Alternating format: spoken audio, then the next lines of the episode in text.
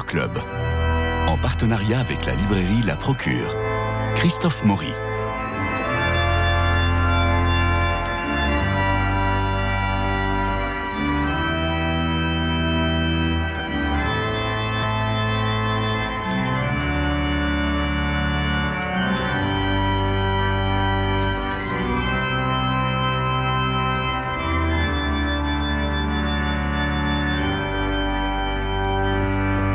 Vous avez été nombreux à réagir parfois vigoureusement à l'émission passée consacrée au livre sur Jésus par Jean Stone. Je vous remercie vivement de toutes ces réactions. Je regrette d'ailleurs que l'émission ait été si courte et que mon interlocuteur ait été si disert sur les premières questions, parce qu'il fallait en venir aussi à la fin de l'ouvrage la question de Jésus et les extraterrestres pour affiner un peu nos opinions. Alors, passez si vous le voulez bien. Euh, passons, si vous le voulez bien, à la journée des droits de la femme. Finalement, ça devient une semaine des droits de la femme. Euh, comme droits de la femme ou des droits de la femme, comme vous voulez. Pour en parler peut-être, euh, il faudrait peut-être retourner aux origines et au deuxième récit de la création dans la Genèse. Alors, voilà un livre passionnant que vous avez lu, Jean-François Rode, et que signe Hélène de Saint-Aubert, qui n'a pas pu se déplacer du fait de la grève des transports, mais qui est en ligne avec nous. Bonjour euh, Hélène de Saint-Aubert, vous nous entendez? Bonjour. Je vous entends très bien. Alors, vous êtes une ancienne élève de Normal Sup, agrégée euh, et doctoresse, lettres, spécialiste des rapports entre la Bible et la littérature. Vous publiez au CERF Sexuation, parité et nuptialité dans le second livre de la création. Alors, ça fait un peu peur au départ. Euh, c'est érudit, c'est rigoureux. Euh, rigoureux dans la traduction des mots essentiels du récit. Et puis ce titre, Sexuation, parité et nuptialité dans le second livre de la création qui a sidéré un peu tout le monde en conférence de rédaction, mais j'ai promis que tout serait clair après notre entretien et surtout que nos auditeurs s'y retrouveront. Alors, de quoi s'agit-il? Il, s'agit du deuxième récit de la création, nous sommes d'accord, Genèse 2 C'est ça. Voilà. Et, et ce que je vous propose, si vous avez le texte devant vous, c'est que nous commencions, vous commenciez par nous lire justement votre traduction parce que euh, vous dites à un moment donné, j'aime bien ce verbe marteler, vous dites euh, Genèse 2 martèle sans arrêt la place de la femme, et donc il, faut vraiment euh, entendre votre traduction et s'il vous plaît, dans votre voix. Je vais commencer au, au verset 7 pour que ce soit pas trop long. Alors le Seigneur Dieu façonna l'humain, poussière provenant de l'humus. Il insuffla dans ses narines une haleine de vie et l'humain fut un être vivant. Le Seigneur Dieu planta un jardin en Éden à l'Orient et il y plaça l'être humain qu'il avait façonné. Suit la description des fleuves, etc. Et puis on nous dit au verset 15, le Seigneur Dieu prit l'humain et l'installa dans le jardin d'Éden pour qu'il le cultive et qu'il le garde. Et le Seigneur Dieu prescrivit ceci à l'humain, lui disant, de tous les arbres du jardin, tu mangeras.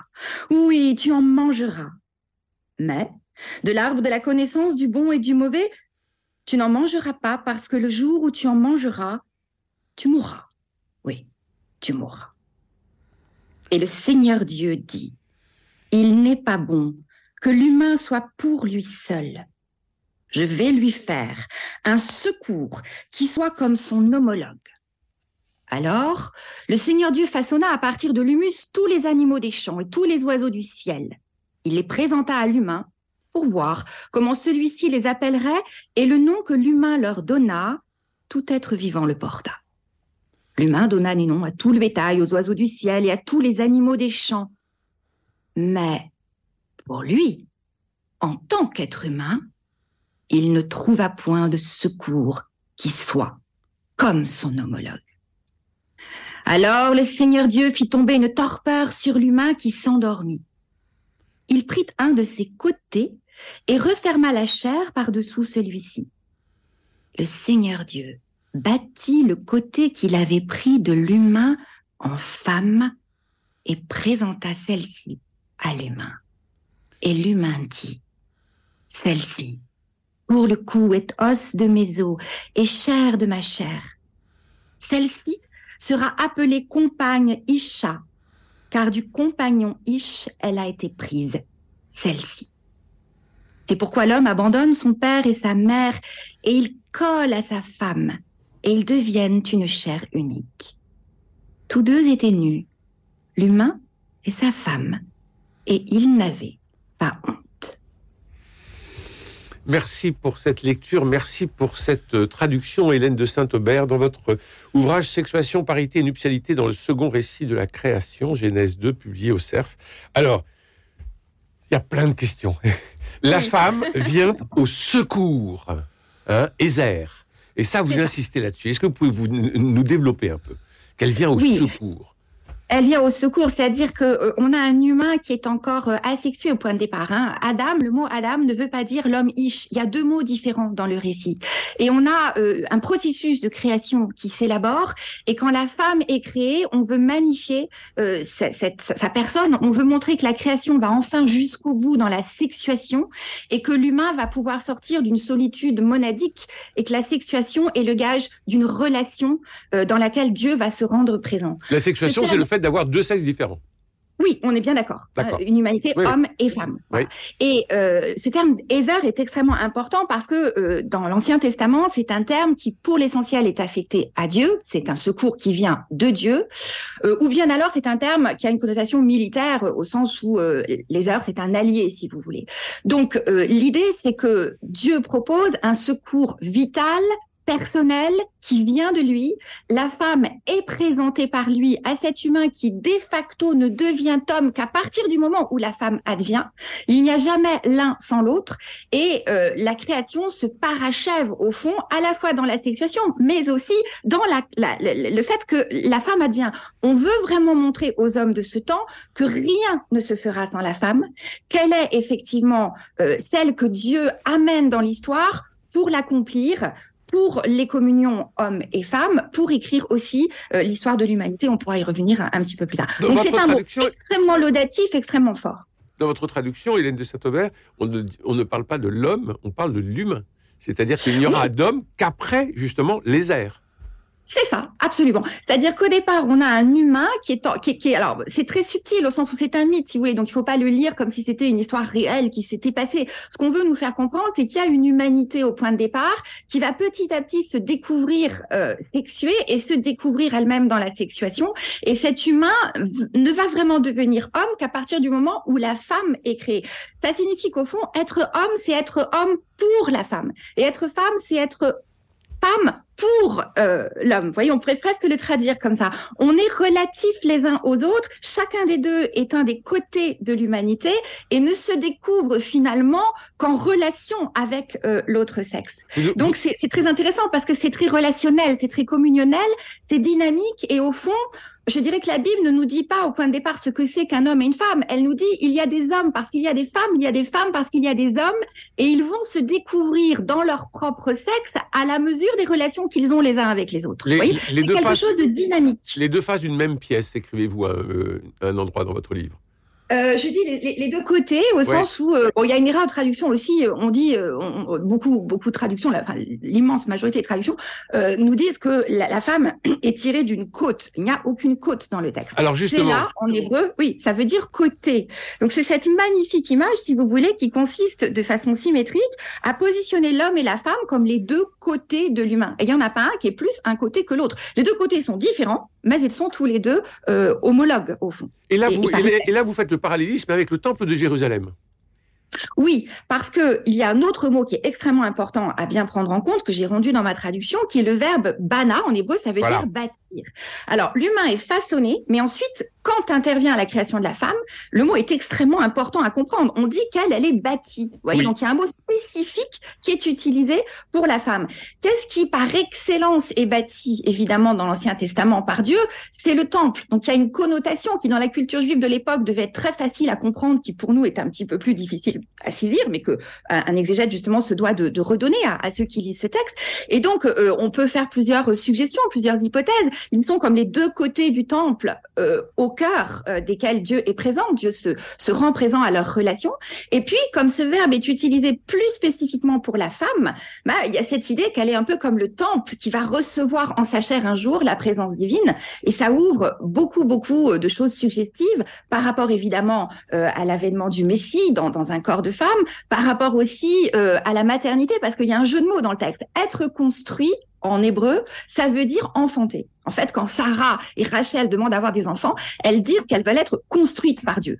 Alors c'est tout à fait euh, parce que ça introduit aussi la possibilité d'enfanter dans la chair. Voyez. Je vous cite Même si la femme est, d'abord épouse dans le texte, hein, elle est d'abord l'homologue de l'homme, elle n'est pas d'abord mère. C'est quelque chose que je montre aussi. Je vous cite Hélène de Saint-Aubert. Euh, la singularité de la femme est bien d'être femme bâtie dans toute l'acception de sens que nous avons dégagé, sexe fort, incontestable, solidement édifié, homologue épouse d'un époux homologue, orienté depuis sa chair vers un appel à la maternité qu'il n'est certes pas nécessaire d'actualiser pour être femme, cependant que la maternité elle-même ne se réduira pas à l'expérience biologique de l'enfantement.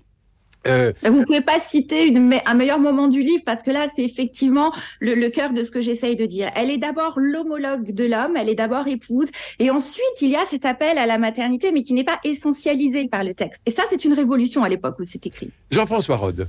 Alors, c'est formidable, vous allez effectivement directement à l'essentiel du livre, et c'est important pour nos auditeurs d'entendre cela parce que c'est un livre érudit, c'est un livre savant, c'est un livre technique, d'accord. Mais qui se lit bien? Mais, mais, bien sûr, et surtout qui est un sujet extrêmement important. Vous venez de montrer combien ça a beaucoup de, euh, beaucoup d'importance et de, de, conséquences la manière dont on lit euh, ce texte.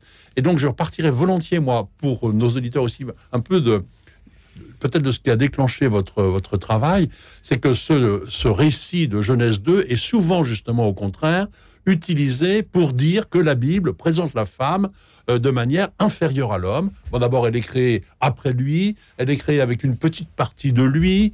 Euh, après, tout ça, est euh, faux, tout ça est faux. Oui, non, mais justement, je, présente les objections qui sont malheureusement un peu dans nos têtes. Hein. Et après, l'homme, par exemple, ne parle pas à la femme. Il, il parle de la femme, mais il ne lui parle pas. Il n'y a pas de dialogue. Et c'est au moins les trois grandes objections qui, disent bon voilà la Bible est, en fait est misogyne. Euh, oui c'est ça. Elle, elle montre que et donc vous vous montrez très exactement et très fortement le contraire. Ça c'est vraiment bien. Tout à fait. C'est vrai que c'était une des, une des ambitions du livre, hein, de reprendre ces grandes erreurs interprétatives et avec beaucoup de rigueur et de patience. C'est vrai que c'est un petit peu technique parfois, mais j'ai fait en sorte que ce soit quand même suffisamment vulgarisé pour que ça reste accessible, de vraiment montrer au lecteur qu'on peut prouver qu'il n'en est rien, effectivement. Moi, je l'ai lu de façon absolument passionnée. Et alors, on a parlé justement des deux euh, de la femme bâtie. On a parlé des deux euh, euh, faces du, temple on a parlé des deux, les deux faces d'une même pièce. Et alors là, on arrive à la, troisième, euh, la troisième occurrence de votre, de votre livre. On a parlé de sexuation, de parité et de nuptialité. Vous dites le destin de tout humain est nuptial. C'est-à-dire que euh, il, n'est pas bon en effet que l'homme soit seul. Vous dites à un moment donné, alors ça, ça, ça, ça, euh, m'a beaucoup attristé pour pas mal de mes amis, mais vous dites que, la stérilité et, la solitude sont une malédiction. Euh, dont ne peut, peut sortir euh, que Dieu. Hein. C'est dans une note en bas de page, euh, à un moment donné. C'est dans la Bible, dans l'univers biblique, la, la, stérilité. Il y a, l'idée que Dieu n'a pas ouvert le sein, que la vie de Dieu n'est pas passée complètement. Oui, mais ça ne veut pas dire que ce soit une malédiction sur les personnes, évidemment, hein, surtout pas. C'est assez compliqué, compliqué à vivre, notamment pour nos amis prêtres. Mais enfin, toujours Non, parce que quand, quand, quand, on dit que le destin de tout être humain est nuptial, si vous voulez, alors la, Bible ne s'arrête pas avec Genèse 2. Hein, oui. pour, pour, pour prendre toute l'anthropologie, il faut aller jusqu'au bout, hein, jusqu'à la fin de l'Apocalypse. Non, c'est la pulsion, Genèse 2. Oui, c'est ça lance. C'est ça lancé, absolument. Ça lance le dessin de Dieu. Mais euh, dans l'Apocalypse, la, grande thématique, c'est la nuptialité. Et ce que j'essaye de montrer aussi, c'est que euh, la maternité de la femme bâtie dans la Bible, elle vient des noces, c'est-à-dire on, fait des enfants par euh, parce qu'on se rencontre dans, dans, dans l'amour et, et, la fécondité et l'expression du nuptial et le débordement de l'amour euh, de, de l'homme et de la femme qui se rencontrent. Et puis enfin, ces enfants eux-mêmes, on les présente à leurs propres noces, soit parce qu'ils se ils rencontreront les, les noces les noces telles qu'on les connaît, soit parce que ils, ils, peuvent se consacrer à Dieu et ça reste quelque chose de nuptial parce que c'est quelque chose de relationnel. Et là, bravo. et là, dans le christianisme, c'est nuptial. Et là, bravo. la maternité, elle vient des noces si elle présente l'enfant à ses propres noces. Et, alors là, bravo euh, euh, Hélène de Saint-Hubert, parce que euh, vous dites avec beaucoup de, fermeté, je vous cite, la maternité ne fait pas le féminin qui ne s'y réduit pas. La femme est fondamentalement compagne d'un compagnon et épouse d'un époux avant que d'être mère. Et là, Et, alors là, ça, ça, ça, ça envoie complètement Saint Paul dans, dans, les, dans les cordes quand Saint Paul dit que la femme. On va, on va parler de Saint Paul bientôt. Que oui, Il y a aussi beaucoup de, comment dire, beaucoup de mauvaise compréhension de que, que la femme se révèle dans la maternité. Enfin, ça. Non, euh, mais ça, ça bon. aussi, ce sont des. y a- là aussi, il faut reprendre les textes. il en faut grec, reprendre les hein. textes, absolument. Oui, oui, et donc, il je faut vous cite reprendre encore. précisément les textes en grec et non, non, Paul ne réduit pas du tout la femme à la, à la maternité si on regarde l'ensemble et si on regarde le contexte. Mais là, ce serait un autre travail d'exégèse Oui, oui. à faire. euh, Donc je, je, je, je relis encore une fois euh, ces, euh, ces, ces lignes que je trouve très fortes. Euh, la maternité ne fait pas le féminin qui ne s'y réduit pas. La femme est fondamentalement compagne d'un compagnon et épouse d'un époux avant que d'être mère. Je trouve que c'est extrêmement clair quand on disait que c'était un livre difficile. Non, c'est pas un livre difficile, c'est un Non, livre plein d'enseignements. Et Jean-François Rode. Et justement, vous avez des très belles pages pour- quand vous dites que l'humain quittera son père et sa mère en disant que la, la relation nuptiale, justement, est prioritaire par rapport à la relation euh, parentale. Normalement, je suis euh, l'os des os de ma mère par certains côtés.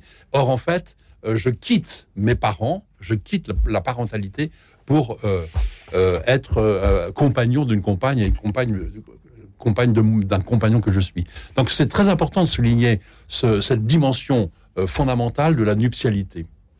Et puis, moi, euh, un truc qui m'a beaucoup frappé à titre personnel, mais tout simple, hein, mais c'est effectivement le Dieu qui présente la femme à l'homme.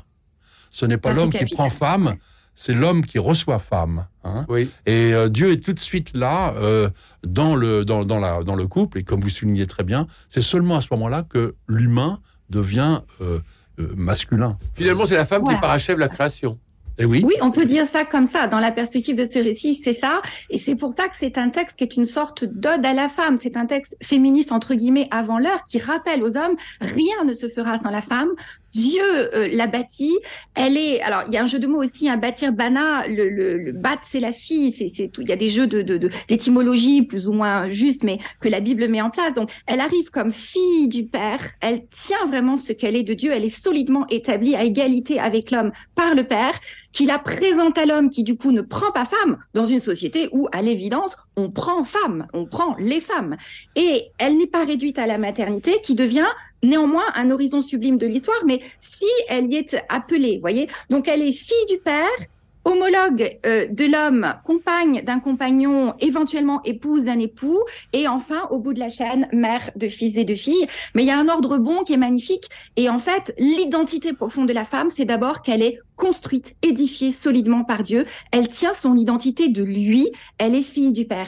Et elle n'a pas besoin de courir après le mariage ou la maternité pour être pleinement femme. Et ça, je pense que c'est quelque chose qu'on ne dit pas assez aussi, en particulier dans, dans certains milieux catholiques, peut-être, où on a des visions un petit peu stéréotypées et on ne revient pas suffisamment à la Bible. Euh, la nuptialité est une aventure donnée par Dieu, la maternité aussi, mais fondamentalement, peut-être que ce sera donné, peut-être que ce sera pas donné. Vous voyez, il n'y a pas de stéréotype du féminin dans la Bible. Ce qui est très frappant, c'est l'incroyable diversité des figures de femmes dans la Bible. Oui. Vous en avez qui font des enfants, d'autres qui en font pas, d'autres qui sont stériles et puis plus stériles, d'autres qui sont, certaines sont consacrées, d'autres doivent être mariées, d'autres pas. Et en fait, voilà, euh, si je suis fille du Père et que j'écris avec Dieu ma vie, je vais recevoir une vocation unique de femme qui s'écrira avec lui sans qu'il y ait une sorte, voyez, de pré-programme. La sexuation, c'est le, c'est, c'est ce qui va éviter l'effet miroir entre l'homme et la femme?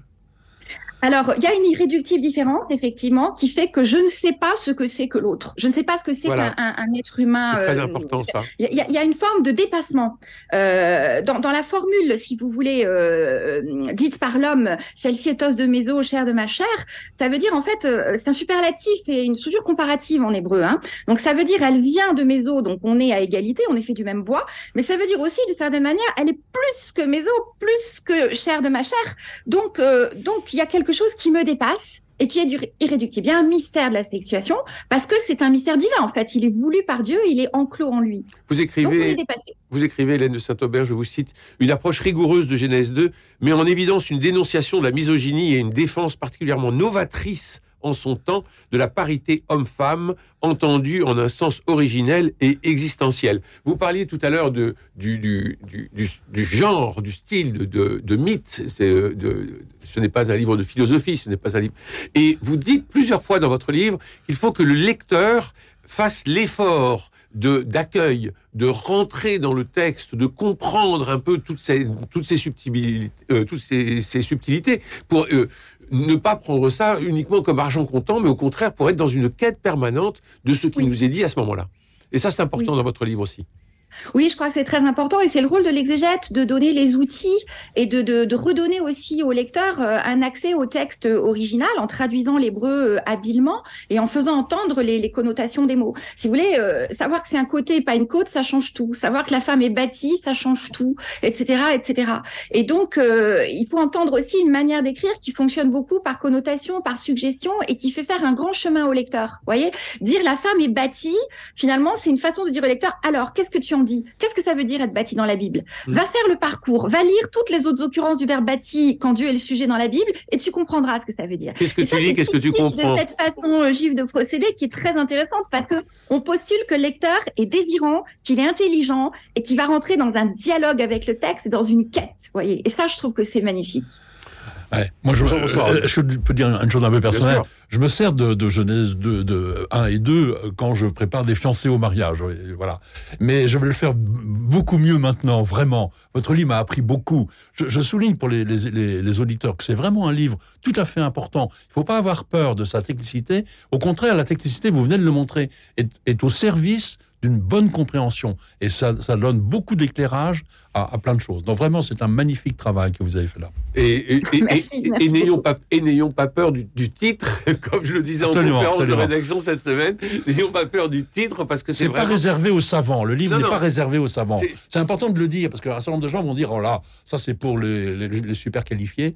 Pas du, enfin, et ça change sûr, le regard sur la femme. C'est un, un, livre, faut faire, comme on le disait, là, il faut, il faut avoir envie de comprendre, il faut avoir envie de, faut avoir envie de penser que ce sujet est très essentiel, ce qu'il est.